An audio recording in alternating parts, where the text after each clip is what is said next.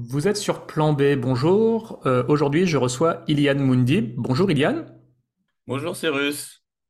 Sois le bienvenu à nouveau ici. Tu es déjà intervenu il y a, je ne sais plus, un an et demi, deux ans pour nous parler d'adaptation au changement climatique et ça va être à nouveau le sujet euh, du jour. Tu es ingénieur de formation, tu exerces le métier de consultant, notamment dans le domaine de l'adaptation au changement climatique. Tu travailles aussi à l'Institut Rousseau, qui est un laboratoire d'idées attaché à la reconstruction écologique et démocratique de nos sociétés. Bon, c'est une sorte d'équivalent du, du, Shift Project, peut-être davantage porté sur euh, l'économie. Euh, tu es aussi enseignant au cours Sator, qui se suit en ligne. Euh, donc Sator, avec un catalogue de cours assez euh, complet sur divers enjeux liés aux limites planétaires et à la transformation économique de nos sociétés. Euh, Sator, cofondé par nos amis Pierre Gilbert et Jérémy Giraud, qu'on salue. Euh, je remets le lien de ta précédente intervention sur Plan B, où on avait rebondi notamment sur un article euh, assez complet, enfin une lecture de 15-20 minutes, mais avec euh, des dizaines et des dizaines de références sur les différents enjeux d'adaptation au changement climatique en, en, France notamment. Euh, depuis, bah, tu as avancé, tu as continué de travailler, tu as du nouveau, tu as avancé dans tes réflexions et tes travaux. Euh, on va en parler, notamment de sujets comme bah, les différents enjeux de l'adaptation, résilience urbaine, alimentaire, territoriale, euh, productive au sens industriel. On va parler du caractère systémique de l'adaptation pour euh, toutes celles et ceux qui sont fans de ce terme et de ces notions de systémique. On va parler des verrous, les blocages politiques, sociaux, économiques. Ça va nous permettre de rebondir sur euh, des lectures comme L'entraide, l'autre loi de la jungle de Gauthier Chapelle et euh, Pablo Servigne qu'on salue également. Euh, on va aussi aborder le sujet de la sécurité sociale de l'alimentation et en quoi c'est justement une opportunité en termes de résilience alimentaire et puis aussi euh, hydrique. Ça va nous permettre de faire aussi un point sur les questions d'eau. Voilà, un ordre du jour assez alléchant. Euh, je te laisse peut-être enchaîner, Iliane, sur peut-être refaire un tour d'horizon des enjeux de l'adaptation, notamment pour ceux qui n'auraient pas suivi ton intervention précédente. Ouais, bonjour à toutes et tous. Merci Cyrus pour l'invitation. Effectivement, il y a plein de choses qu'on va essayer de voir aujourd'hui.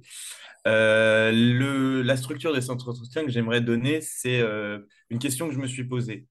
Euh, L'adaptation, au final, on commence à en parler de plus en plus, mais on reste dans une forme d'inaction qui est très semblable à celle de la réduction des émissions de gaz à effet de serre. C'est pourtant euh, assez euh, paradoxal parce que, à la limite, sur la réduction, on pourrait avoir l'argument bon, on n'est que 1% des émissions, machin, bon, on va pas débunker tout ça, mais c'est quelque chose qui revient assez spontanément. Et quand on prend la question de l'adaptation, enfin, c'est vraiment genre notre survie de demain, euh, la, compétitivité économique de notre pays, la résilience de nos infrastructures. Et du coup, ça me, ça me trottait un peu dans la tête. Et j'avais aussi un peu peur et je constate, peut-être que tu constates la même chose, que l'adaptation est en train en fait d'être un peu reprise pour effacer nos efforts de réduction. On va s'adapter à 4 degrés, on va euh, traiter tel ou tel sujet.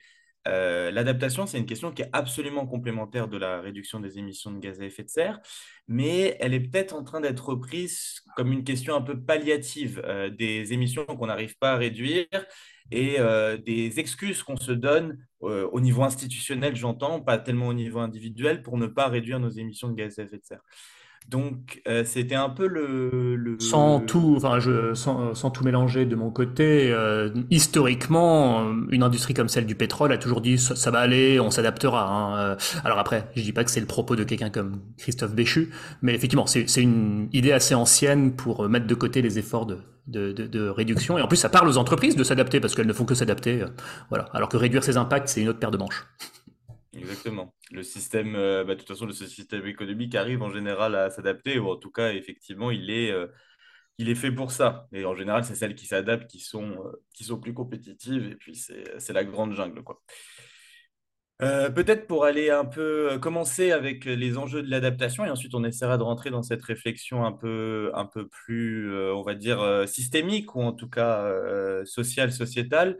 Je voulais revenir sur les grands enjeux de la, résilience. Pour moi, la résilience ou l'adaptation, elle, elle est sur quatre piliers. Il faut construire la résilience urbaine, il faut construire la résilience de notre système de production alimentaire, Ensuite, il faut construire une résilience territoriale, c'est-à-dire une résilience spécifique à nos territoires d'outre-mer, à nos forêts, à nos montagnes et à nos littoraux. Et ensuite, il y a une forme de résilience sur la production, de résilience productive qui est lié notamment aux questions industrielles de production électrique et de nos infrastructures du quotidien, numérique, transport d'électricité. Je vais essayer de parcourir chacun de ces enjeux rapidement. Dans le précédent interview que j'avais fait avec toi, euh, je revenais en détail, ça prenait tout l'épisode, euh, la, description de ces différents systèmes. Ici, je vais aller un peu plus vite pour essayer de rentrer dans le paradoxe que j'ai abordé au début. Si on commence par la résilience urbaine, enfin, commençons par la base de l'adaptation au changement climatique et du risque climatique.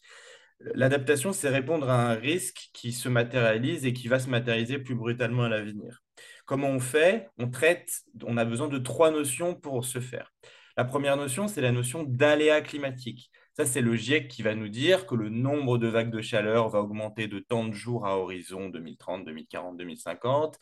C'est également la question, par exemple, de l'élévation du niveau de la mer, des inondations, des sécheresses, etc. C'est un indicateur physique dont la dimension que le changement climatique va perturber. En général, on a l'habitude de dire que le changement climatique va augmenter la fréquence et l'intensité des vagues de chaleur, va augmenter la fréquence et l'intensité des précipitations extrêmes, va augmenter les vagues de sécheresse, va avoir des effets sur l'élévation du niveau de la mer, va augmenter l'intensité des événements climatiques extrêmes comme les ouragans, les cyclones, etc. Pour évaluer l'impact de ces aléas climatiques sur un système, nous avons besoin de deux autres notions. La première, c'est la notion d'exposition. L'exposition, c'est très simplement euh, à une localisation géographique donnée, quelle est l'augmentation que je vais ressentir sur le nombre de vagues de chaleur? Est-ce que je suis dans une zone inondable à période de retour euh, de 10, 100 ans selon euh, l'impact du changement climatique dans le futur? Quand on parle d'exposition au changement climatique, en général, c'est une question de quantification. Je exposé à tant de jours de vagues de chaleur en plus. Il y a des petites divergences de définition selon les autrices et les auteurs, mais on peut le retenir comme ça pour simplifier. Sauf que cette exposition-là et ces aléas sont des choses qui sont purement physiques. Or, nos, systèmes économiques, euh, nos infrastructures ont des caractéristiques qui sont, on va dire, sociales ou euh, de conception.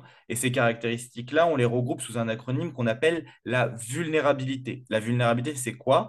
C'est à quel point, quand un phénomène va se matérialiser, il va être euh, fort, euh, il va se matérialiser de façon puissante euh, sur le système lui-même. Je donne un exemple rapide.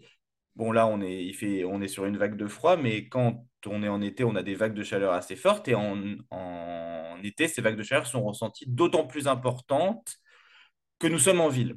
Ça, c'est l'effet îlot de chaleur urbain. C'est une caractéristique de vulnérabilité du tissu urbain c'est lié à l'artificialisation des sols. Cette caractéristique de vulnérabilité, elle se retrouve par exemple sur les précipitations extrêmes et les inondations.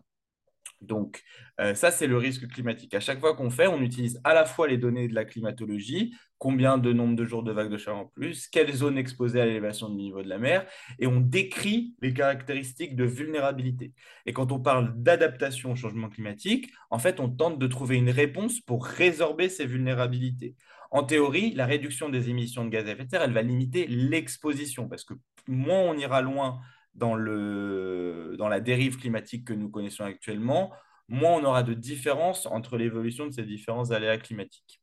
Mmh si j'essaye de donner des éléments un peu euh, macro sur chacun des quatre piliers de la résilience que je t'ai défini il y, a, quelques minutes. Pour donner des exemples de vulnérabilité, euh, on, on, note qu'en général, les femmes sont plus vulnérables que les hommes face aux extrêmes climatiques pour plein de raisons que euh, un pays comme le Pakistan va être plus vulnérable face aux inondations, toute chose égale par ailleurs, qu'un pays euh, plus, on va dire, riche et développé au sens conventionnel du terme que, le Pakistan. Enfin voilà, on parle aussi de ces, choses-là, qui, distinguent euh, les, différentes populations affectées par le changement climatique, c'est ça? Oui, il y a une vulnérabilité effectivement qu'on peut caractériser sur les infrastructures, comment elles sont conçues, l'urbanisation, la façon dont on a conçu nos villes, notre système de production alimentaire, etc. Et puis, il y a bien sûr une question sociale. Pour aller très simplement, une population plus pauvre, euh, même s'il ne faut pas définir comme pauvre, mais avec moins de ressources économiques, va être cantonnée, par exemple en France, à des espaces très bétonisés, euh, c'est les cités notamment, et ça, ils vont ressentir d'autant plus les effets îlots de chaleur urbain. Et ils vont avoir d'autant moins aussi la possibilité de s'y adapter ou d'avoir une réponse qu'on va dire réactive. Il n'y a pas de départ en vacances, beaucoup moins. Les logements sont exigus, donc en fait, il y a, les, les gens sont souvent dehors, etc. Donc oui, il y a une caractéristique sociale fondamentale dans la description de la vulnérabilité. Ok. Si on revient dans la question urbaine, par exemple, avec le changement climatique, on va avoir des vagues de chaleur qui vont devenir plus fréquentes et plus intenses. Pour donner un chiffre rapidement, pour un niveau de réchauffement à 4 degrés en France, chaque été aura 3 chances sur 4 d'être plus chaud que celui de 2022. Donc celui qu'on a, euh, celui qui était très impactant euh, pour nos, euh, pour notre agriculture, notamment en termes de sécheresse, mais aussi en termes de vagues de chaleur qu'on a bien ressenti sur les villes. Je n'ai plus la comptabilité du nombre de vagues de chaleur successives qu'on a, mais on en a de plus en plus et de plus en plus chaudes. Mmh. Ça expliquait d'ailleurs une part de la surmortalité qu'on a observée en 2022. Donc l'année 2022, malgré le fait qu'il y ait eu beaucoup moins de morts du Covid, on a quand même observé euh, une surmortalité encore plus importante qu'en 2021. Si, voilà, c'est ça. Encore plus importante que 2020 et 2021. Euh, alors, c'était pas que lié aux canicules, euh, loin de là, mais, mais ça y a contribué. C'était aussi lié à deux épisodes de grippe particulièrement violents. Bon, parenthèse refermée, mais c'est pour dire ça a provoqué des morts aussi. Ah oui, ça se voit, oui, oui, tout à fait. C'est, je crois qu'on avait regardé, je crois que les chiffres, c'était une dizaine de milliers, quelque chose comme ça, de surmortalité. Et ça va pas aller en s'arrangeant, effectivement. En fait, ces vagues de chaleur, elles vont avoir un impact sur le tissu urbain, d'autant plus dupliqué qu'on va avoir un tissu urbain qui va être euh, fortement artificialisé. Il y a quatre caractéristiques qui expliquent ce qu'on appelle cet effet îlot de chaleur urbain. C'est l'occupation des sols et la prépondérance de sols minéraux. C'est la morphologie humaine aussi qui limite la circulation de l'air et qui va favoriser le piégeage et l'absorption de la chaleur c'est le dégagement aussi de chaleur issu des activités humaines, euh, les voitures, la climatisation qui recrache de la chaleur en extérieur pour refroidir l'intérieur, et aussi les matériaux utilisés euh, pour les bâtiments ou bien le sol qui emmagasinent la chaleur de la journée pour la restituer la nuit. D'accord? Les différences de température peuvent aller euh, jusqu'à plus 10 degrés entre la température, on va dire, dans la forêt ou dans la campagne à côté d'une ville par rapport à la ville elle-même ça provoque effectivement des phénomènes euh, comme l'inconfort thermique, des risques sanitaires incrus en particulier pour les personnes plus vulnérables, des, déformations et des ruptures d'infrastructures. Ces risques, ils vont se matérialiser d'autant plus fort sur les populations les plus pauvres. Pourquoi? Parce que les populations les plus pauvres, en tout cas, sont en général cantonnées à des espaces urbains qui sont très artificialisés et souvent à côté, euh, ça existe, de routes, ou d'infrastructures qui vont émettre de la chaleur. Et donc, euh, d'autant plus également qu'on a des, euh, bah, des, questions de difficulté à partir, à se mettre au vert, etc. La question des vacances. les vagues de chaleur vont, ont un impact très fort en fait sur les populations les plus pauvres, d'autant plus.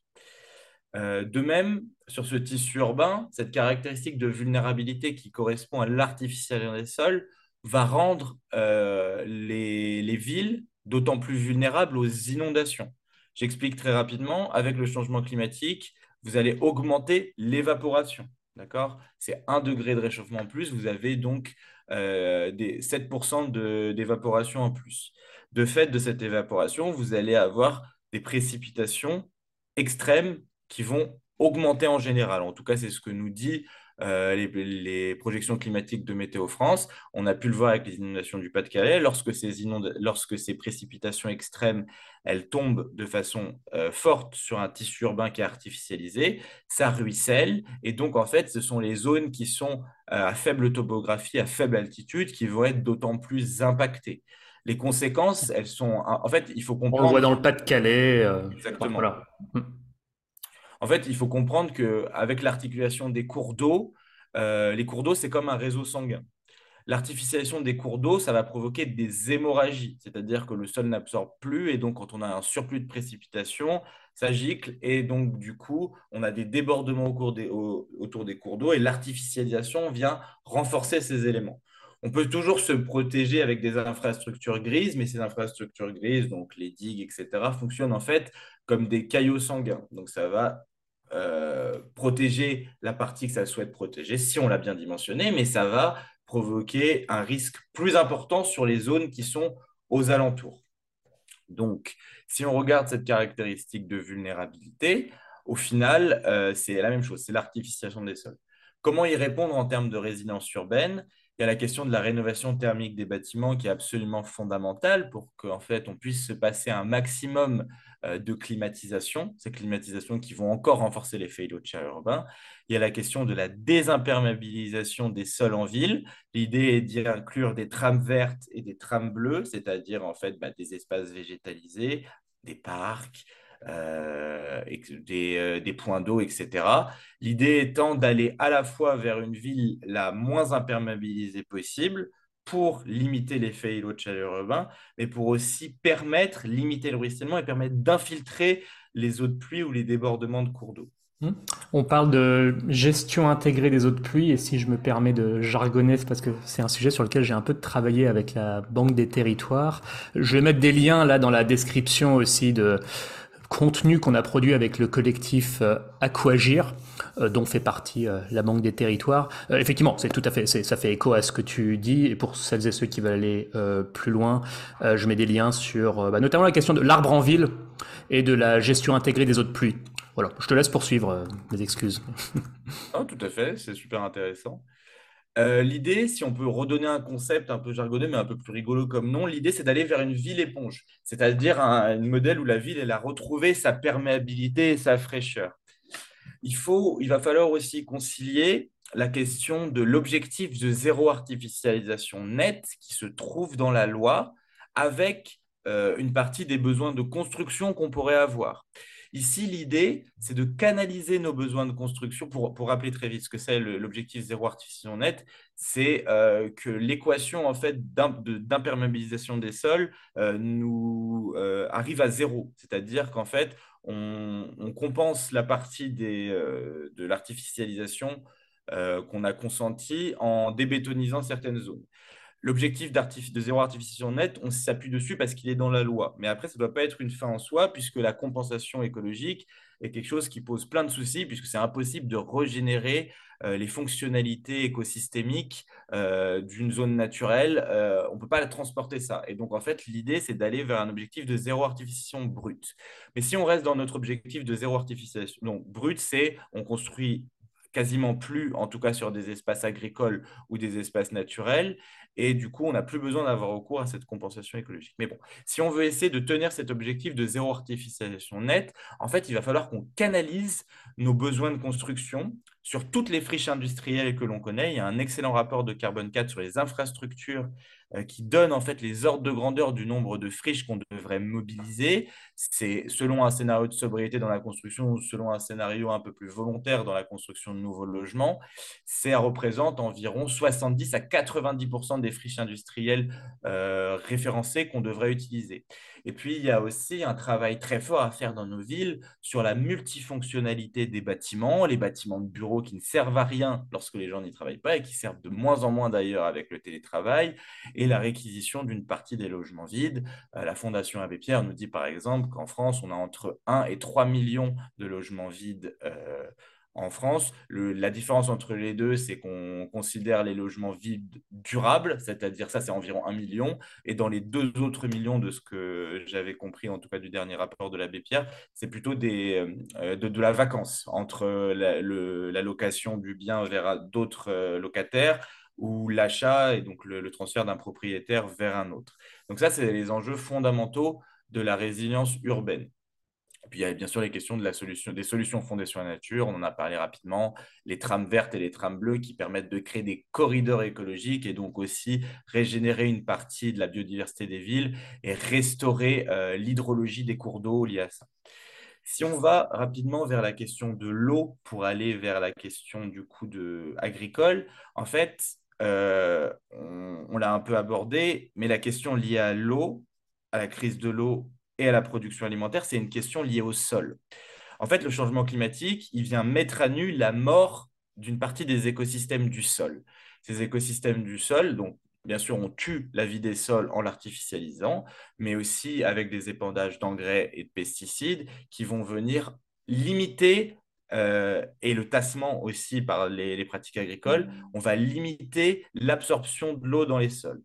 Cette limitation d'absorption dans les sols, elle est donc responsable du ruissellement, euh, du ruissellement mais aussi du coup aux problèmes de sécheresse qu'on peut connaître en été avec les, les, nappes phréatiques qui se rechargent de façon beaucoup moins efficace. On, parlait de ville éponge, là on perd la capacité d'éponge des sols agricoles, pour faire très Exactement. court. Hmm. C'est ça l'idée. Et donc, pour avoir une... Euh, de même, euh, les types de production qu'on va mettre en place en agriculture vont plus ou moins drainer les sols euh, en eau ou drainer les sols en minéraux et donc les rendre moins fertiles. C'est la question du maïs, par exemple, qui consomme une partie très importante de l'eau pour l'irrigation. D'accord? Donc, en fait, dans ces idées, nos usages de l'eau, indépendants du changement climatique, participent à accélérer le cycle. Nos usages eux-mêmes, c'est-à-dire les prélèvements qu'on va avoir dans nos nappes, nos pratiques par rapport au sol, etc. En fait, quand on parle de sécheresse, on a la propagation de trois types de sécheresse. On a d'abord la sécheresse qui vient euh, du, euh, euh, météorologique, donc il n'y a pas de pluie. Voilà. Il y a un déficit de précipitation. Ce déficit de précipitation va créer du coup euh, des, des, des, difficultés, une sécheresse agricole, c'est-à-dire que le sol, les végétaux, l'eau verte va être moins abondante. Et on en arrive ensuite à une sécheresse qu'on appelle hydrologique. La sécheresse hydrologique, c'est sur deux, deux réservoirs, ce sont les cours d'eau, les lacs, mais aussi les nappes phréatiques. Enfin les nappes en général. Et ces deux écosystèmes, ces deux systèmes communiquent assez abondamment entre eux. Le changement climatique va participer à augmenter l'évaporation, donc augmenter la, sécheresse euh, agricole, ainsi que la sécheresse hydrologique avec l'évaporation des cours d'eau, mais aussi la sécheresse météorologique en reconfigurant les patterns de précipitation. Mais donc, il y a vraiment deux choses. Il y a le mmh. changement climatique qui accélère. Et pour ne rien arranger, si on ne restreint pas l'irrigation, bah, les agriculteurs irriguent encore plus parce qu'il fait chaud et sec. Donc, euh, c'est encore une boucle de rétroaction. Euh, J'en profite, c'est des sujets qu'on a abordés précédemment sur Plan B, alors avec Charlène Descolonges et euh, donc hydrologue, et par ailleurs Simon Ricard dans un autre euh, épisode, deux épisodes qui avaient assez euh, bien marché. Donc bon, pour, ne rien rater de tout ça, abonnez-vous à cette chaîne sur YouTube, sur Spotify ou sur je sais pas où elle est diffusée d'autres. moi, juste sur ces notions, super, hein, donc de comment dire, désimperméabilisation des sols, donc niveau urbain, et d'hydrologie régénérative entre guillemets, pour reprendre le, nom de l'association de Charlène et de Simon. Euh, j'ai l'impression, enfin suffisamment d'écho pour me dire que ça fait son chemin, que ça progresse dans les esprits des élus, euh, des agriculteurs aussi, et que voilà, il y a un changement de paradigme. Je ne sais pas si tu le ressens aussi, mais dans mes travaux pour la Banque des Territoires, c'est assez net. En discutant avec les élus, il y a, y un déclic depuis quelques années. Voilà. Ouais. C'est surtout ce qui est super avec la solution de l'hydrologie régénérative, c'est qu'elle est vraiment systémique, d'accord? Une solution d'adaptation incrémentale ou réactive, ça va être de faire des stocks d'eau. Et donc, effectivement, ces stocks d'eau, c'est privé, par exemple, pour les, les méga-bassines, bien entendu, c'est priver la ressource pour une partie des agriculteurs qui ont moins la possibilité de générer ce genre de dispositif. La solution systémique, c'est vraiment de travailler sur le, sol, avec l'hydrologie régénérative. Et pourquoi l'hydrologie régénérative, c'est super puissant? C'est parce que ça impacte tout un tas de solutions qu'on a déjà au sein d'un même concept. Euh, l'hydrologie régénérative, pour aller très vite, si on travaille sur la topographie euh, euh, des, parcelles agricoles pour permettre de ralentir la circulation de l'eau, ralentir le ruissellement et faire tout un tas de petits retenues des, euh, enfin imperméable qui permet de, de, drainer l'eau dans le sol et donc d'hydrater le sol. Et ensuite, on rajoute toutes les choses un peu plus classiques qui sont l'agroécologie, l'agroforesterie, l'agroforesterie pour protéger le sol des vagues de chaleur, etc. Et l'agroécologie pour essayer de réenrichir le sol en nutriments et en, et en biodiversité. Donc ouais, c'est vraiment une solution, je trouve, qui est en train de... Euh, qui est systémique et qui est en train de faire son chemin aussi, en tout cas d'être euh, d'être présenté comme ça, comme une solution systémique et euh, une solution qui euh, complète, c'est-à-dire. Mmh. L'idée étant aussi, tu vois, bravo, hein, tu es incollable. je, je, vais peut-être réussir à te lancer sur un sujet que tu connaîtras pas. Non, non, mais c'est pas le but. oui, l'idée étant aussi que plutôt que de stocker l'eau dans des bassines où en plus elle va s'évaporer en partie s'il fait chaud, de la stocker dans les sols où elle s'évaporera moins. Voilà. ça fait aussi partie de ce paradigme-là et de, cette idée de résilience. Euh, voilà. Je te laisse poursuivre. Ouais. si je reviens un peu maintenant sur les résiliences territoriales, je vais le faire très rapidement. On a vu par exemple le, cyclone Bellal en, Réunion dans les, euh, qui a eu un impact moins important que ce qu'on pensait. C'est une très bonne chose. Après, il faut, que ça, faut voir quand même les informations euh, et, euh, et, et, faire le bilan un peu une semaine, deux semaines après. Mais en fait, ce qu'on peut retenir pour les, les enjeux des Outre-mer, c'est euh, qu'on va avoir euh, tous les aléas climatiques dont on a parlé, sécheresse, inondation, euh, vagues de chaleur, de façon très importante, mais eux, ils vont être aussi soumis à des événements climatiques extrêmes. Moi, j'entends par événements climatiques extrêmes, ouragans, tempêtes, cyclones, etc. Tout ça, c'est la même chose, hein. c'est juste des appellations selon la géographie. Et en fait, ce qui se passe avec le changement climatique, c'est que vu qu'on augmente les températures, on évapore plus. Et un cyclone, en fait, c'est juste une évaporation euh, plus importante. Euh, c'est en gros une zone où l'eau passe au-dessus de 26 degrés, je crois. Et donc, en fait, on a beaucoup d'évaporation. Et avec la force de Coriolis, donc la rotation de la Terre, ça fait des cyclones, etc. Avec le changement climatique, ce qu'il faut retenir, c'est qu'a priori, on va avoir des cyclones plus intenses parce que température plus chaude. En revanche, pas forcément plus fréquents et un déplacement assez limité, a priori d'une centaine de kilomètres vers les pôles. Et en fait, la caractéristique de vulnérabilité fondamentale à ces ouragans, à ces tempêtes en Outre-mer, c'est l'habitat informel. Euh, les territoires d'outre-mer sont les territoires les plus pauvres de France, ils ont donc moins de capacité à s'adapter. Et euh, pour euh, avoir cette question de compétitivité territoriale, et notamment sur la place du tourisme, on artificialise d'autant plus les bords de littoraux. On a aussi euh, un aménagement du territoire qui est en partie défaillant et donc on a pas mal, euh, c'est 12% en fait l'habitat informel euh, des habitations du parc de logement des Outre-mer. Et donc bah, tu imagines bien que ces habitats informels, ils sont beaucoup moins résilients au changement climatique et aux ouragans, mais surtout, ils vont corroborer une dynamique d'artificiation des sols, d'accord? Et donc, de ce fait, dans des territoires d'outre-mer qui concentrent 80% de la biodiversité française. Et donc, euh, il y a une question de résorbation du mal logement dans ces outre-mer pour être plus résilient à ces questions euh, très importantes de, résilience à l'élévation du niveau de la mer aussi et euh, aux cyclones qui sont plus importants.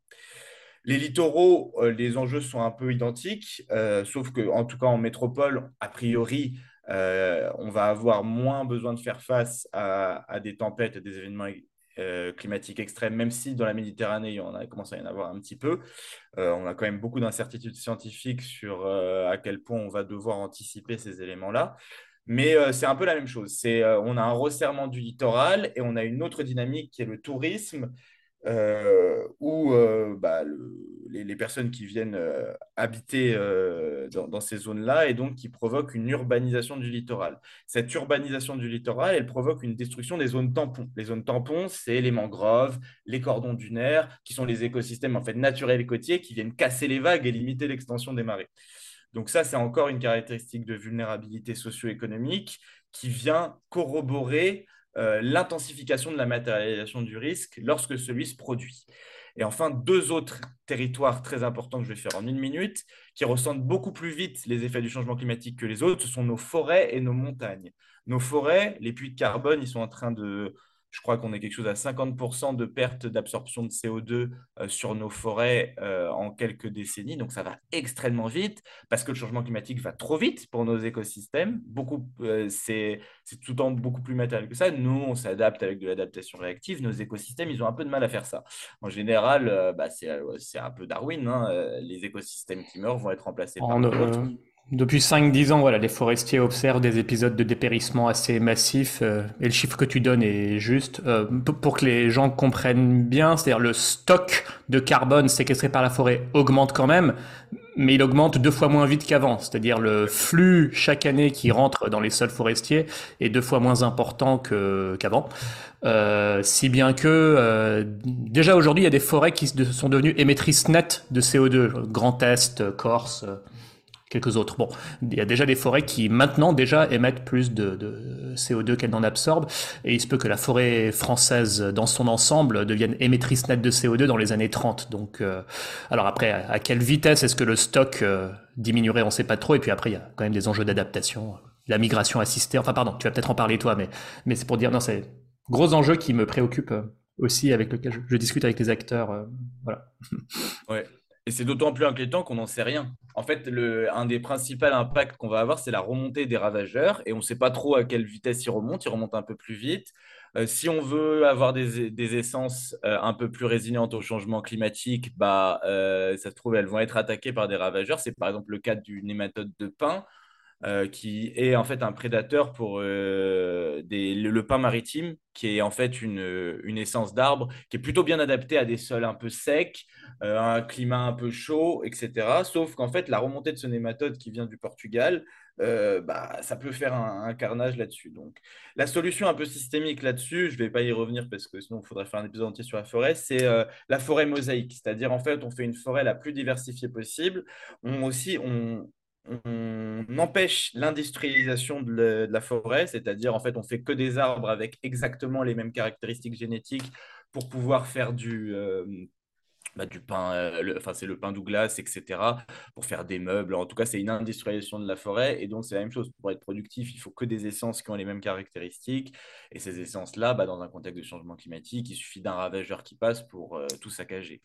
Et pour les territoires de montagne, très rapidement, c'est des territoires qui ressentent aussi quasi deux fois plus vite les effets du changement climatique. En fait, on a déjà passé les 2 degrés en montagne assez largement, et donc on a une diminution de l'enneigement.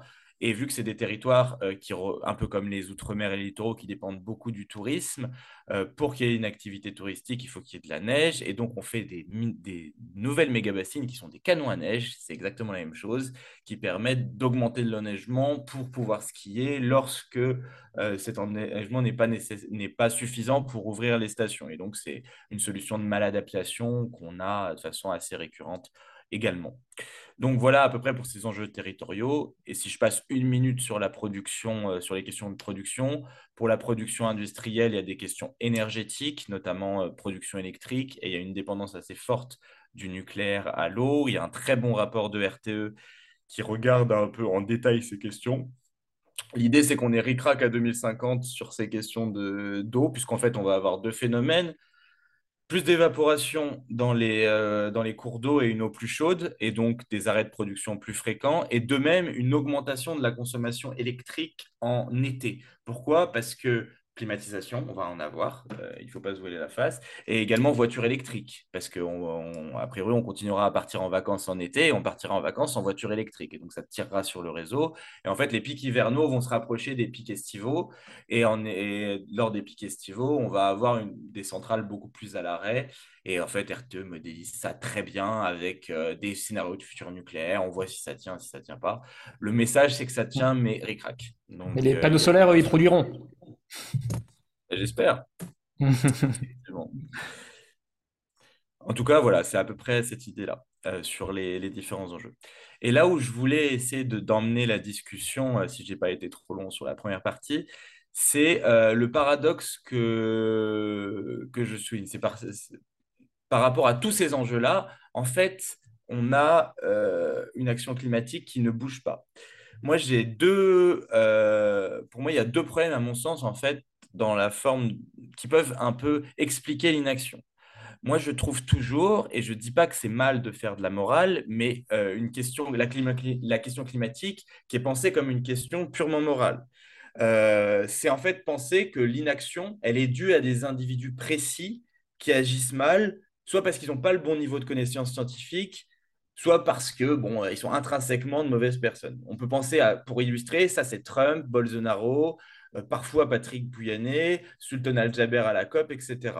Et en fait, dans cette grille d'analyse-là, on est beaucoup plus réceptif au discours qu'au fait. Je m'explique. On va être, on va être sidéré lorsque Sultan Al-Jaber va nous expliquer qu'il n'y a pas de preuve que la sortie des énergies fossiles stabiliserait le climat, ou lorsque, par exemple, le président de la République, Emmanuel Macron, va nous parler de planification écologique, on se dit, ah, tant mieux, il a dû comprendre quelque chose, euh, ça va s'améliorer.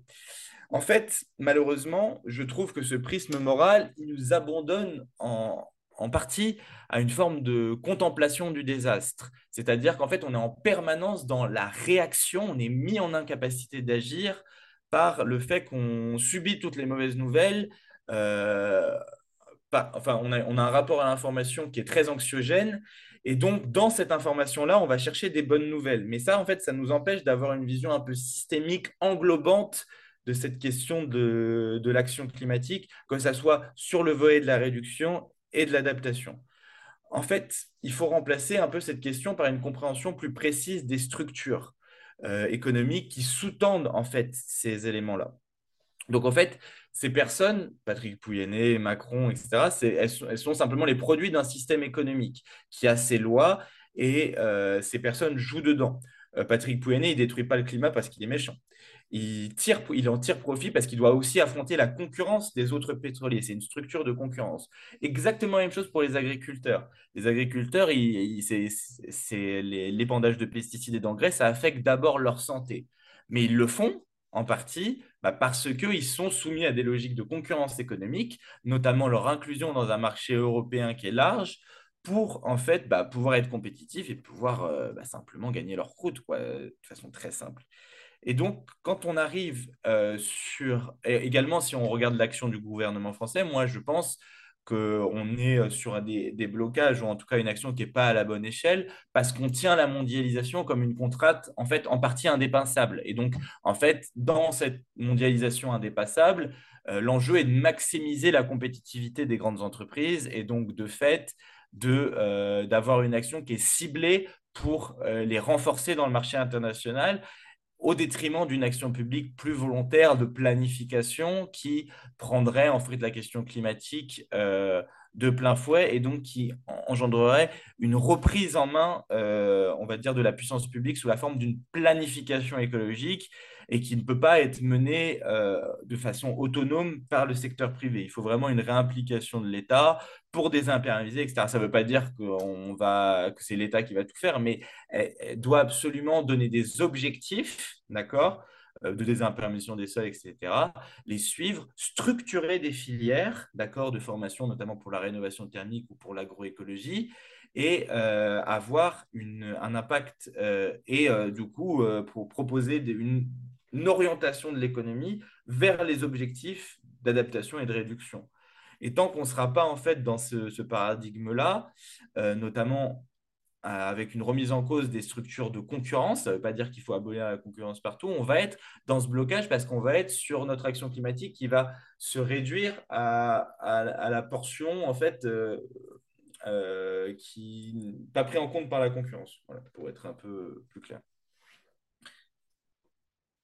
Et donc, je pense qu'il faut un peu nous réarmer théoriquement. Et euh, le mot-clé, c'est le mot systémique. En fait, on a besoin d'un peu plus d'armes théoriques et donc de faire un peu plus de systémique. C'est le sujet, euh, par exemple, d'Arthur Keller, mais c'est le sujet de plein d'autres penseuses et penseurs euh, liés au changement climatique. Moi, je vous invite, par exemple, à, lire un livre qui m'a beaucoup inspiré. C'est Leur écologie et la nôtre d'André Gortz, qui essaye vraiment d'avoir ce lien entre la structure économique et la question écologique et la question de la décroissance également. Le mot systémique, en fait, il permet de comprendre précisément, en fait, il faut comprendre précisément les mécanismes qui vont instituer la, euh, concurrence comme valeur cardinale de la production. Il faut aussi euh, comprendre, en fait, en quoi euh, notre imaginaire, il est assailli par le, rêve de l'épanouissement consumériste. D'accord? Ça va avoir un effet sur nos actions individuelles et on peut toujours avoir cet aspect moral, il faut que je consomme moins, etc. Sauf que les structures, notamment publicitaires, ont un impact extrêmement fort sur notre psyché. Et donc, euh, c'est souvent, ça peut être ressenti comme une douleur de, de, renoncer, d'autant plus lorsqu'on voit que nous, on renonce et qu'il y a plein de gens qui continuent à prendre leur jet privé ou que l'action euh, de l'État ou l'action au niveau mondial euh, sur la question climatique semble bien insuffisante. Donc, c'est vraiment assez difficile. Et puis, il faut lier ces structures qui agissent sur nos psychés avec des sujets comme ceux de la pauvreté, du racisme, des questions de genre, du sexisme, de notre rapport au travail ou aux médias. Euh, voilà, à peu près pour euh, le, panorama complet. Est-ce que tu veux rebondir mm. là-dessus? Mm. Non, non, bon, je me reconnais évidemment dans le témoignage de, voilà, quand on fait euh, des efforts à sa petite échelle et que derrière ça, ça ne suit pas. voilà, c'est épuisant. C'est épuisant à la longue, surtout si on est un petit peu tout seul. ça marche lorsque on est un minimum encadré avec une communauté autour qui pousse un peu dans le même sens. Mais sinon, euh, voilà, un peu seul dans, dans son appart, euh, à dire je prends pas l'avion, je mange pas de viande, et voilà. Et, au bout de 15 ans, euh, bah, le reste de la société a pas avancé. oui, c'est, ça, ça, peut être frustrant. Mais ça va dans le sens de ce que tu dis, c'est-à-dire il faut un, un minimum un cadre qui, qui, qui, aille dans ce sens-là. Hmm. non, non, bah, rien à rajouter. Euh, qu'est-ce que alors euh, tu, tu as parlé d'autres penseurs et penseuses qui, qui réfléchissent à ces sujets. Euh, et d'ailleurs bah, ce que je viens de dire sur la question de la communauté peut, peut nous amener à parler de, bah, ce, de ce bouquin l'entraide l'autre loi de la jungle de Servigne et Chapelle. Euh, je pense Pablo Servigne aussi hein, fait un cours à tort d'ailleurs. Oui, oui lui aussi il est, il est dans le catalogue. L'entraide. Hum, hum, euh, est-ce que tu peux nous dire comment ça t'a inspiré euh, C'est-à-dire, bon, surtout que beaucoup de personnes qui nous écoutent sont déjà assez familiers hein, du, travail de, euh, de Pablo, mais comment tu, toi, ça t'a fait cogiter? Avec grand plaisir. Alors, pour celles et ceux qui sont sur la vidéo, je vais projeter une petite figure parce que je vais essayer de vulgariser un point du livre de Pablo Servigne et Gauthier Chapelle qui s'appelle le cycle pénurie-abondance. Et du coup, je vais projeter quelque chose, mais je vais le commenter assez largement. Donc, il n'y aura pas de difficulté pour les personnes, les auditrices et les auditeurs qui sont sur, euh, sur le format podcast. Attends, je vais tenter de faire la chose bien. Hop. Tchac. Alors, on arrive. Ouf. Hop.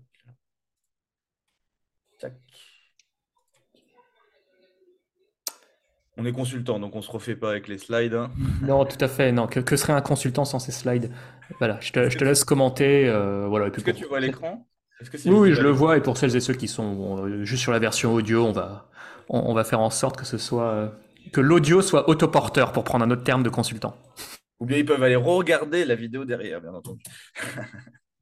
Donc, euh, dans ce livre qui s'appelle du coup euh, euh, L'entraide, l'autre voie de la jungle, en fait, Pablo Servine et Gauthier Chapelle, ils décrivent ce qu'ils appellent le cycle pénurie-abondance. En fait, c'est un livre un peu d'anthropologie ou de, d'exploration du vivant et qui essaye de voir qu'en fait, il y a deux institutions qui naissent dans le vivant et qui sont des facteurs de sélection des organismes ou des groupes qui vont survivre c'est euh, le, les institutions de l'entraide et les institutions de la compétition. Si je commence mon cycle pénurie-abondance, on part d'un choc exogène ou d'une crise ou un monde hostile. Ici, on va parler des groupes humains, mais ça parle aussi de, la nature en tant que telle et, et des questions de symbiose, c'est-à-dire d'entraide entre différents organismes qui permet d'avoir une, euh, euh, de survivre en fait pour des organismes individuels ou des groupes. Ici, on part pour des groupes humains et on part d'une situation, on est dans une situation de pénurie ou de crise, c'est-à-dire un monde hostile avec une pression sur ces groupes humains.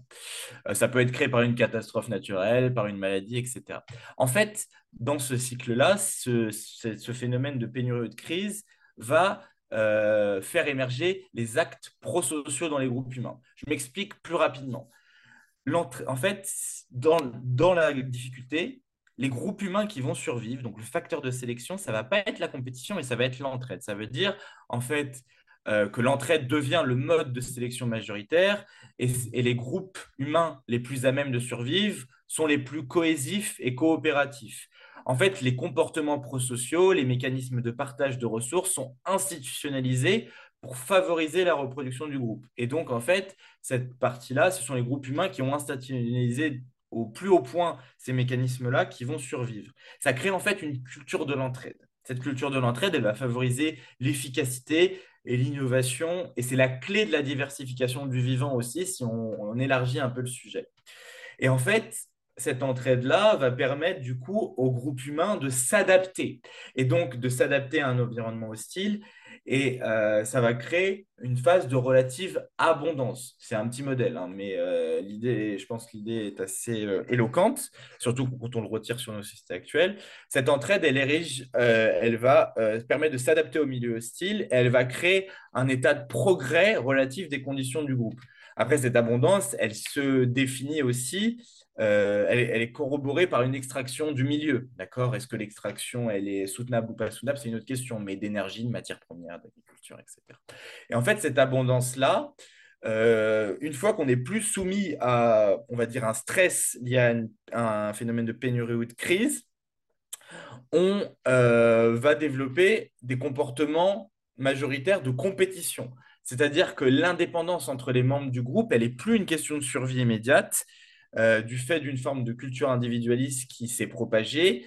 Et la compétition, du coup, va se doter de ses propres institutions euh, qui vont éroder en partie euh, les conditions nécessaires au maintien de l'entraide. Et possiblement, si ces institutions de compétition deviennent majoritaires, elles, vont, elles peuvent conduire à une exploitation injuste et irrationnelle du milieu de façon inégalitaire, ce qui va générer euh, euh, des comportements, euh, on va dire, antisociaux, inégalités, qui vont générer bah, de l'insécurité, de la méfiance, etc. Et ça peut recréer la situation de crise pour le groupe humain en tant que tel.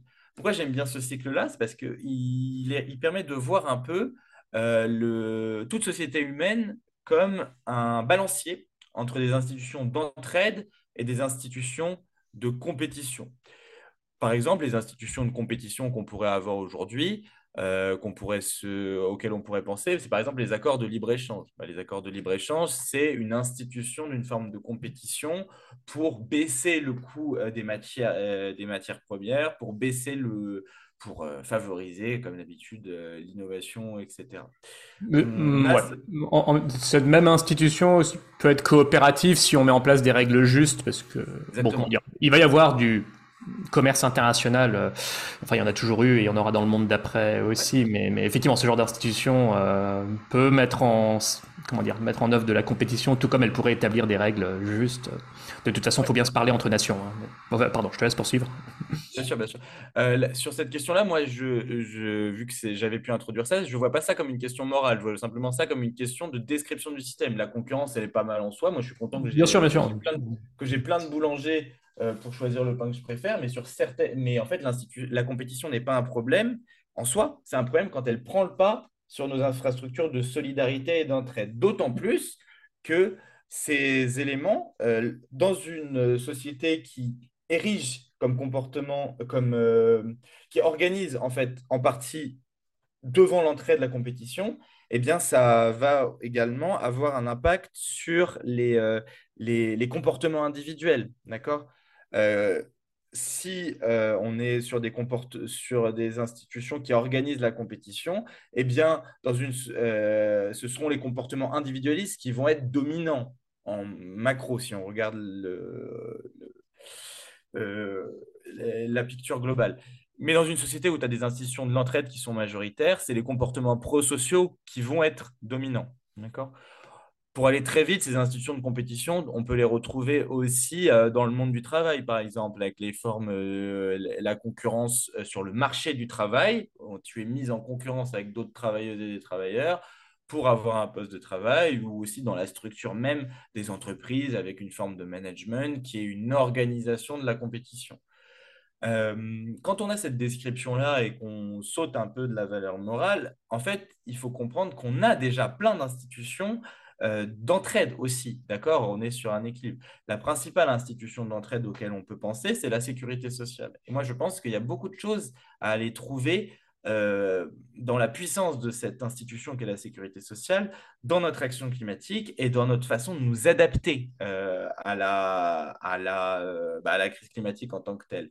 C'est un choc exogène, créé par l'activité humaine, bien entendu, mais c'est un choc exogène. Et donc, en fait, il faut si on rentre dans la, dans, la dérive climatique avec les réflexes de la compétition partout, c'est une caractéristique de vulnérabilité, ça va être encore pire. Alors que si on a des institutions un peu fortes, robustes d'entraide, eh ben, on va pouvoir résister beaucoup plus facilement au choc et aussi s'adapter beaucoup plus vite et avoir une action qui est cohérente, rationnelle.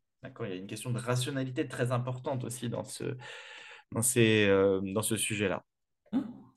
Euh, est-ce que justement, parce que ça fait la transition euh, vers le, point qu'on voulait aborder aussi sur la sécurité sociale de l'alimentation.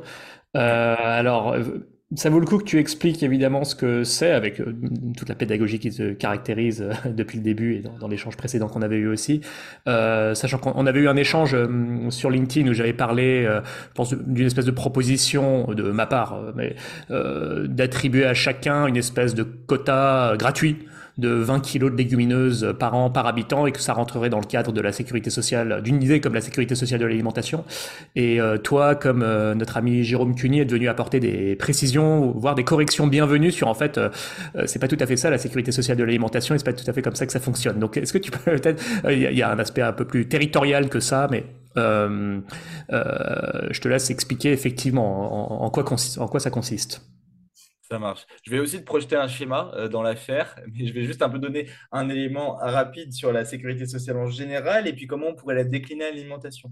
En fait, la sécurité sociale qui a été construite par euh, deux personnages hyper importants de l'histoire de France et qu'on a assez peu, euh, qu'on a un peu oublié malheureusement, en tout cas dans la culture dominante, c'est Ambroise Croizat et Pierre Larocque qui, au moment du Conseil national de la résistance, instituent la sécurité sociale par l'unification en fait des caisses autogérées des caisses de sécurité sociale interprofessionnelles de, bah, de certaines professions. On unifie tout ça et on crée euh, par la logique de la cotisation, c'est-à-dire la différence entre ton salaire net et ton salaire brut, on reprend tout cet argent dans des caisses, on socialise une partie du salaire très simplement, et on offre une protection sur quatre piliers, la vieillesse, la santé, la famille et les accidents du travail. Et surtout, cette sécurité sociale, elle est incroyable parce que c'est aussi une infrastructure démocratique extraordinaire. C'est ce qu'on appelle la démocratie sociale. Ces caisses, elles sont gérées à la libération par, euh, pas par l'État, et c'est très, très important à comprendre ça, mais par les représentants des assurés eux-mêmes. Les représentants des assurés eux-mêmes, à la libération, c'est trois quarts des salariés, donc des travailleuses et des travailleurs, et un quart des patrons. Et donc, en fait, c'est de l'autogestion, d'accord en dehors de la logique étatique, parce que si on met ça en logique étatique, l'idée était, bah, dès que ça va être la disette, on va couper sur les budgets. Non, la sécurité sociale, c'est quelque chose qui est bien plus résilient au changement de politique et donc qui permet d'avoir quelque chose d'assez euh, euh, stable et surtout autogéré. Euh, ça, c'est pas une politique euh, de rationnement venue d'en haut. on vous assure à tous le minimum vital pour survivre, tant de légumineuses, tant de fruits et légumes, etc. C'est pas ça.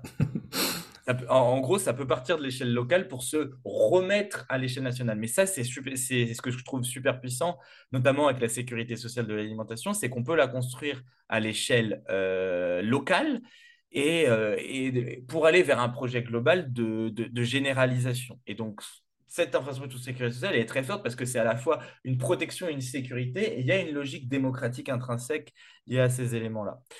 Euh, qu'est-ce qu'elle fait, cette sécurité sociale? Elle permet du coup de subventionner, euh, elle, extrait par exemple la logique de santé du marché, c'est-à-dire qu'on fait plus appel, en tout cas au marché des capitaux pour aller, pour aller bâtir des hôpitaux, etc. On le fait par logique de subvention à l'investissement. Et aussi, quelque chose de très important, on a euh, par exemple les médecins ou le personnel soignant qui va être financé par cette sécurité sociale elle-même, donc par cette logique de salaire socialisé. Et donc, en fait, dans cette, dans cette structure-là, en fait, on a, on a déjà euh, quelque chose de super puissant parce qu'en fait, on a toute une sphère économique qui marche en dehors de la logique de la concurrence et du profit, même si, bon, on est, euh, faudrait aller beaucoup plus en profondeur là-dessus pour voir en fait dans ce système de santé actuellement comment on a réintégré de la concurrence, est-ce que c'est bien, pas bien, etc. Mais l'idée générale est qu'on a construit une sphère économique euh, totalement autonome sur la logique du salaire socialisé qui marche sur ces institutions de la solidarité et de l'entraide. Pourquoi? Parce qu'on considère en tant que société que la santé, ce n'est pas un bien comme les autres. Et si la santé, ce n'est pas un bien comme les autres, elle ne doit pas forcément être gérée par la logique de marchand ou de concurrence extrême. On peut voir ce que c'est, par exemple, ce que ça donne aux États-Unis. Euh, voilà, donc euh, c'est un modèle qui est beaucoup plus efficace aussi. Et ça, il faut toujours s'en rappeler et le reconnaître comme une grande victoire qu'on a pu obtenir en prenant appui sur les crises. C'est aussi un thème hyper important, prendre appui sur les crises qu'on va se prendre pour construire de nouvelles institutions. Dans les temps de crise, en fait, on peut, on a la possibilité d'implémenter des choses qui semblaient inimaginables. D'accord? C'est souvent c'est exactement ce que, par exemple, Jean Covici euh, donnait comme élément maintenant sur le plan de transformation de l'économie française. Il a dit bon, bah, on ne l'implémente pas pour de vrai, mais quand on va se prendre une vraie baffe dans la tête, là, on aura le plan pour y aller et euh, ça va sauter, ça va faire sauter les blocages un à un. C'est les temps de crise, ça accélère énormément de choses. On l'a vu avec la crise Covid. Euh, je ne dis pas que les crises sont souhaitables, c'est encore pas une question morale. Elles vont arriver. Et donc, si on a nos plans à ce moment-là, bah, c'est peut-être en sortie de crise qu'on va réussir à les implémenter de façon beaucoup plus efficace que ce qu'on arrive à le faire mmh. maintenant dans des dans une situation Et puis c'est des systèmes économiques où les entreprises privées ont tout à fait leur place. Enfin, l'économie de la santé, c'est une économie euh, qui est surtout animée même par les, enfin en grande partie animée par les entreprises euh, privées. Et donc dans la sécurité sociale de l'alimentation, quelle serait, comment dire, comment est-ce que les entreprises de l'agroalimentaire, les agriculteurs euh, joueraient leur partition dans ce nouveau système? Enfin, je te laisse peut-être poursuivre ta, ton exposé, mais, mais c'est une question importante, la place des entreprises dans tout ça. Ouais, ouais, bah, j'allais y venir. Euh, tu vas voir qu'elles ont une place importante. Euh, j'ai, euh, si je partage, si tu me dis si tu vois l'écran, de même pour les gens en audio, je vais essayer de décrire la. On voit bien. Parfait. Alors, donc l'idée de la sécurité sociale alimentaire dans sa version nationale, mais je vais, vous, je vais, je vais essayer de montrer qu'aussi elle peut être construite dans une version locale. Euh, et elle est déjà d'ailleurs expérimentée de façon locale à Paris, à Montpellier, etc. Dans la version nationale auquel on voudrait arriver, l'idée, ce serait que chaque personne en fait reçoive euh, sur sa carte vitale actuelle ou dans une nouvelle carte vitale, la carte vitale de la sécurité sociale alimentaire, 150 euh, euros par mois.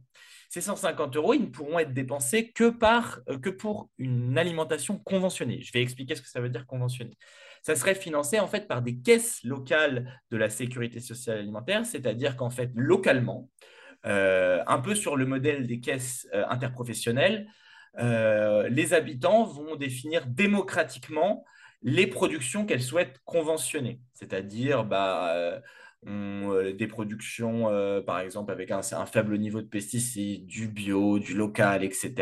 L'idée, c'est de relocaliser un maximum euh, la, production alimentaire pour la diriger vers le local. Ces critères de conventionnement, ils sont définis démocratiquement. Un peu, c'est en gros une implémentation locale de la démocratie sociale. Des critères qu'on pourrait mettre en discussion, c'est le carbone, la consommation en eau, la localité, les pratiques et autres ces critères-là, ils vont euh, être affectés en fait à des productions, bah, les paysans, transformateurs, distributeurs, etc. Et en fait, euh, ces caisses, elles vont être financées par un pourcentage pris sur la valeur ajoutée, euh, notamment de, des productions agricoles, mais surtout sur la grande distribution et aussi sur une partie des assurés. Donc, pour aller très, pour reprendre un peu ces éléments, Chacun aurait 150 euros sur une carte vitale de sécurité sociale alimentaire qu'il ne pourrait dépenser que chez des producteurs conventionnés, à l'image de votre carte vitale d'aujourd'hui, que vous ne pouvez dépenser que, c'est de la monnaie marquée, que vous pouvez dépenser que chez des médecins qui sont eux-mêmes conventionnés par l'État. Ces critères de conventionnement, ils seront choisis démocratiquement. Et en fait, euh, ces 150 euros ne pourront pas être dépensés a priori dans la grande distribution. À quel point c'est puissant ça? Ça permet pour des agricultrices et des agriculteurs marginaux aujourd'hui dans, leur mode de production et qui sont obligés de se mettre sur des critères de production moins, euh, moins écologiquement vertueux parce qu'ils sont en concurrence avec la grande distribution, d'avoir accès, on leur créerait de toutes pièces un marché et un marché qui marcherait sur des critères de conventionnement démocratique. Et vu que ces 150 euros ne pourraient être dépensés que chez ces producteurs-là, eh bien, en fait, on se retrouve dans une situation où on sort des producteurs aujourd'hui marginaux de la marginalité. Pourquoi c'est aussi très puissant comme institution? C'est qu'on crée l'alternative, mais pas que. On engendre aussi euh, la mise en marge un peu à marge forcée, ou en tout cas, euh, on encourage fortement que la grande distribution se mette aux critères de conventionnement. Ça permettrait du coup si elle veut bénéficier euh, de la sécurité sociale de l'alimentation, bah, qu'elle euh, mette euh, qu'elle se mette aux critères, de, aux critères de conventionnement pour la production. Donc, c'est extrêmement puissant parce que ça va, ça oriente aussi l'économie et une partie de l'économie sur le secteur privé. Si on revient, et je vous invite à aller regarder tous les travaux de la sécurité sociale de l'alimentation, notamment sur le diagnostic liées à, à, la production alimentaire en France. Aujourd'hui, la production alimentaire en France, en fait, c'est un espèce de sablier qui est concentré autour de six centrales d'achat. Les centrales d'achat, c'est les, euh, les, les instituts, c'est Carrefour, Leclerc, etc., qui achètent aux paysans et aux paysannes leurs produits alimentaires pour les vendre. Et donc, en fait, on est sur un phénomène de quasi-monopole et toute l'action aujourd'hui politique autour de ça, c'est d'essayer de, rééquilibrer cette négociation entre les grands distributeurs et les agriculteurs. Ici, on sort complètement de cette logique. On, crée presque de la concurrence. au final, mais de la concurrence sur un secteur euh, qui marche sur la logique d'entraide et de solidarité, où en fait on permettrait à, plein de productrices et de producteurs de sortir de la dépendance euh, de, aux centrales d'achat pour pouvoir en fait avoir un débouché à leur production locale.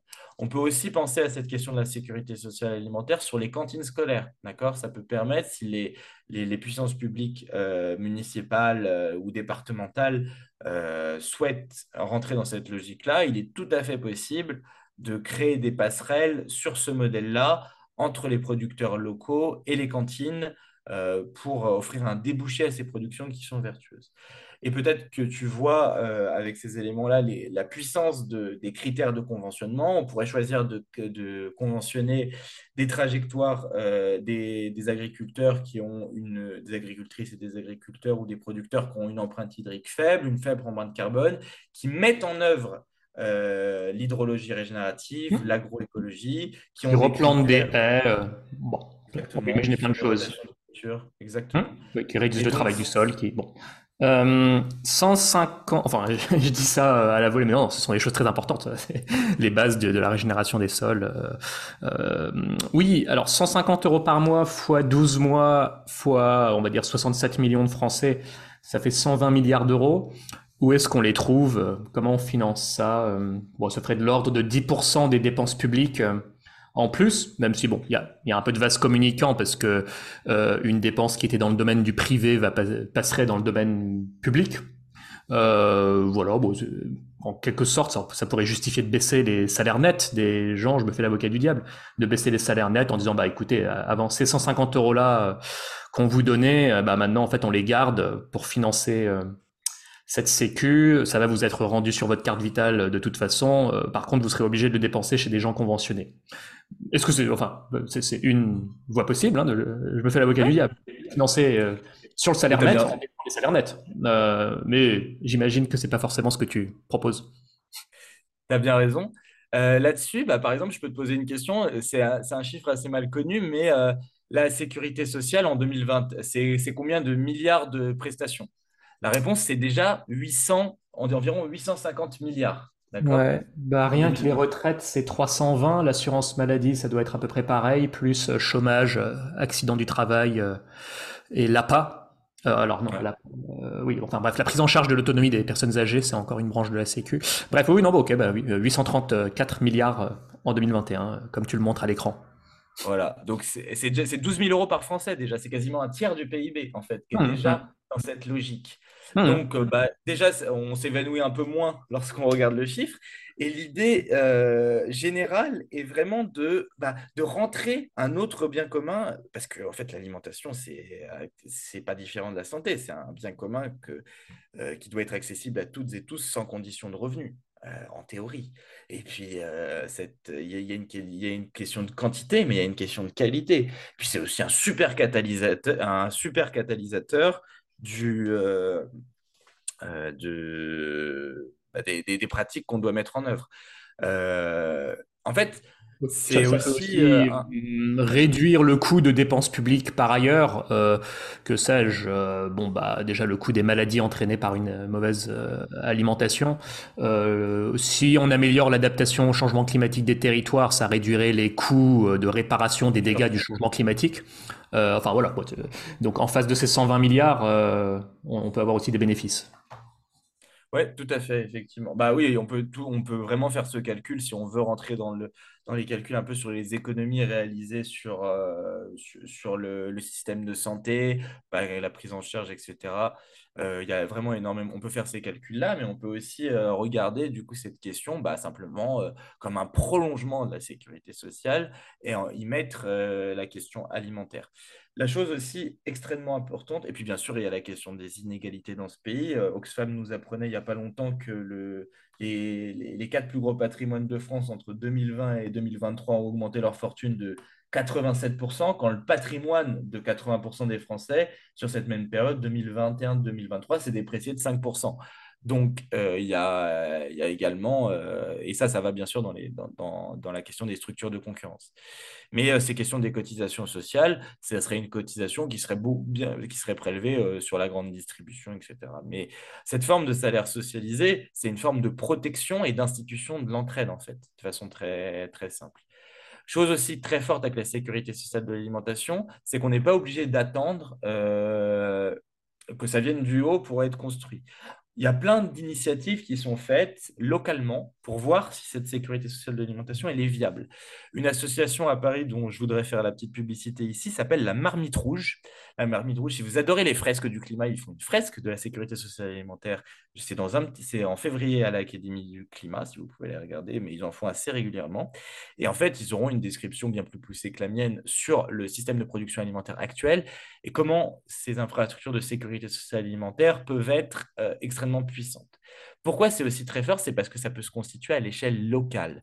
Comment ça marcherait à l'échelle locale? Eh bien, on prendrait un certain nombre d'assurés en autogestion qui décident d'aller euh, un peu sous un modèle de la map, en fait, hein, si on veut vraiment simplifier à l'extrême, mais chacun, chacune viendrait, euh, dépenserait, ils ont par exemple, la Marmite Rouge a fait une expérimentation sur la baguette de pain, donc ils sont allés voir euh, ils, ont, ils, ont tracté dans la rue euh, et ils ont regroupé un certain nombre de personnes qui pouvaient donner entre 1 et 20 euros euh, pour avoir à disposition un certain nombre de baguettes de pain pendant le mois. D'accord? Ces baguettes de pain étaient conventionnées selon des critères qui étaient choisis euh, par euh, la marmite rouge elle-même et chez des producteurs locaux, etc. Et en fait, avec cette partie-là, chacun des. Tu pouvais mettre 1 euro et donc avoir 12. Euh, le... Je sais plus sur combien de temps c'était fait, mais un certain nombre de baguettes de pain. Et tu pouvais mettre 20 et en avoir. Et du coup, être déficitaire sur ta partie-là. Mais l'idée, c'était de socialiser et de tenter cette expérience-là en offrant un débouché aux boulangers qui avaient des bonnes pratiques de conventionnement ou qui voulaient participer à l'expérimentation. Et du coup, permettre à chacun, chacune d'avoir accès à ces, à ces baguettes de pain. L'idée aussi, c'est de le faire un peu sous le modèle, bien entendu, avec des agricultrices et des agriculteurs. En gros, on aurait une caisse autogérée. Dans cette caisse, chacun cotiserait. Ces cotisations seront variables selon le niveau de revenu. Ça peut, être, ça peut être construit de façon volontaire, vous donnez temps, etc., selon vos moyens. Et puis, et puis l'intégralité de la caisse reçoit chaque semaine, chaque mois, un panier de produits chez un producteur local, etc. C'est la logique de la MAP aussi. Et si euh, on, veut étendre cette infrastructure autogérée avec des mairies qui voudraient participer à l'expérimentation, eh bien les mairies, les départements peuvent euh, initier des, euh, des, marchés pour les cantines scolaires, etc ou venir faire de la publicité, renforcer, euh, donner la possibilité de base de participer à ces caisses-là.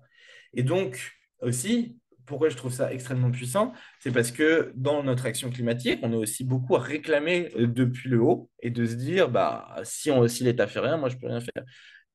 Ou je dois faire des actions individuelles. Il y a aussi des actions collectives qui sont, qui, quand on y réfléchit et qu'on prend un peu de hauteur, sont euh, super stimulantes.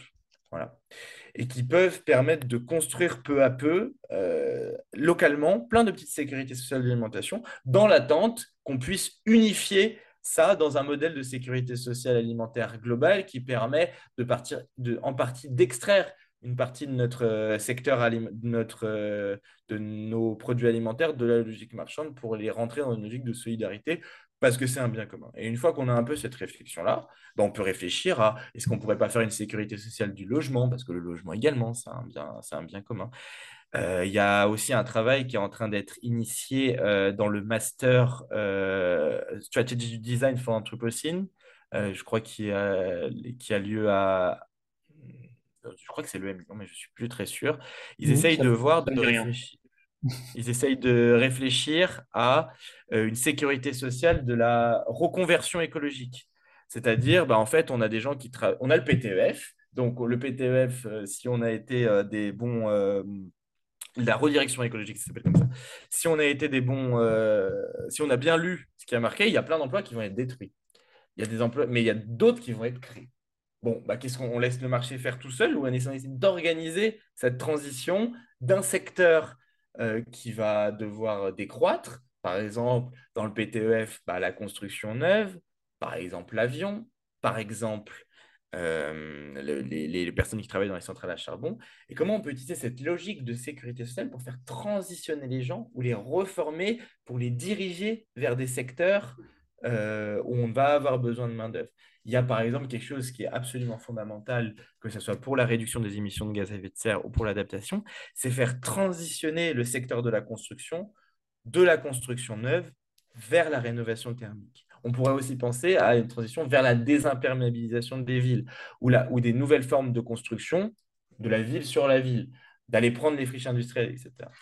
Euh, J'y suis pas trop revenu lors de cet entretien, mais bien sûr, la logique de planification, elle est importante. Cette planification, elle doit être orientée par l'État, mais elle n'est pas la seule.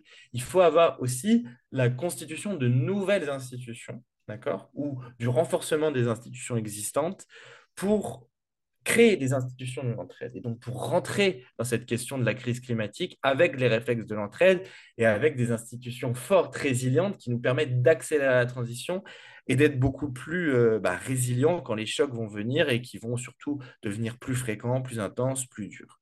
Euh, voilà à peu près les, éléments que je voulais mmh. mettre en exergue euh, aujourd'hui. Ok. C'est tout?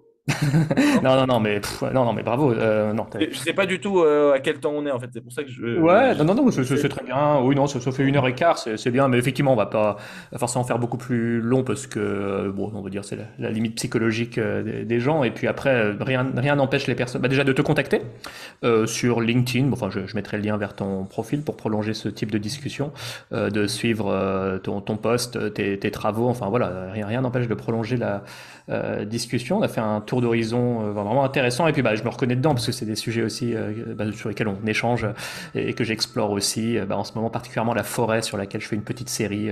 voilà, on discute aussi avec les. D'ailleurs, en, complément de ce que tu disais tout à l'heure, pardon, je digresse. il y a effectivement la migration d'essence plus résiliente. Il y a aussi reposé sur la diversité génétique des espèces d'État en place qui est très importante. Et même dans les épisodes de dépérissement très importants, on voit quand même qu'une fraction survit parce qu'elle a le patrimoine génétique euh, euh, le plus résilient, donc en mode un peu darwinien. Bon, euh, donc ça fait une, on va dire un élément de plus qui va, qui qui peut nous aider. Ça, ça suffit pas, mais ça vient en complément, on va dire, de migration assistée d'essence et d'autres manœuvre d'adaptation. Mais non, non, bah moi, je, bah, évidemment, je me reconnais tout à fait dans euh, ta manière de faire euh, et d'explorer les sujets et de t'informer, de, le présenter. Donc, c'est chouette, j'ai appris des choses euh, aussi. Que dire d'autre? Bah, Ça fait plaisir de, de, voir des jeunes se bouger. Hein. Enfin, je sais pas quel âge t'as, mais en tout cas, au même âge, je savais euh, 100 fois moins que ça. Donc, euh, je, donc bravo. Euh, et, et, encore aujourd'hui, je suis loin de savoir tout ça. Euh, donc ça, ça, ça fait Plus toujours... si jeune que ça, on approche la trentaine. Ah oui, oui, d'accord. Ouais, bah voilà, de, de, manière. ça va, c'est que je suis bien portant alors si je fais plus jeune, c'est bien. oui, oui, non, bon, voilà, je, vais aller regarder la date de, de, ta sortie d'université, je, je me quand même jeune. Bah, à l'image de, je sais pas, Pierre Gilbert, Charlène aussi qui sont venus ici et d'autres, euh, on va dire, trentenaires, euh, voire moins, qui sont intervenus sur Plan B. Ça fait euh, toujours plaisir de voir qu'ils ont un niveau de maturité bien supérieur à moi et d'autres quadragénaires au, au, même âge, donc au moins on, on, perd pas trop de temps. super, bon, merci Iliane. Et puis, euh, merci bon, à vous, merci à toi. Ouais, allez, à bientôt.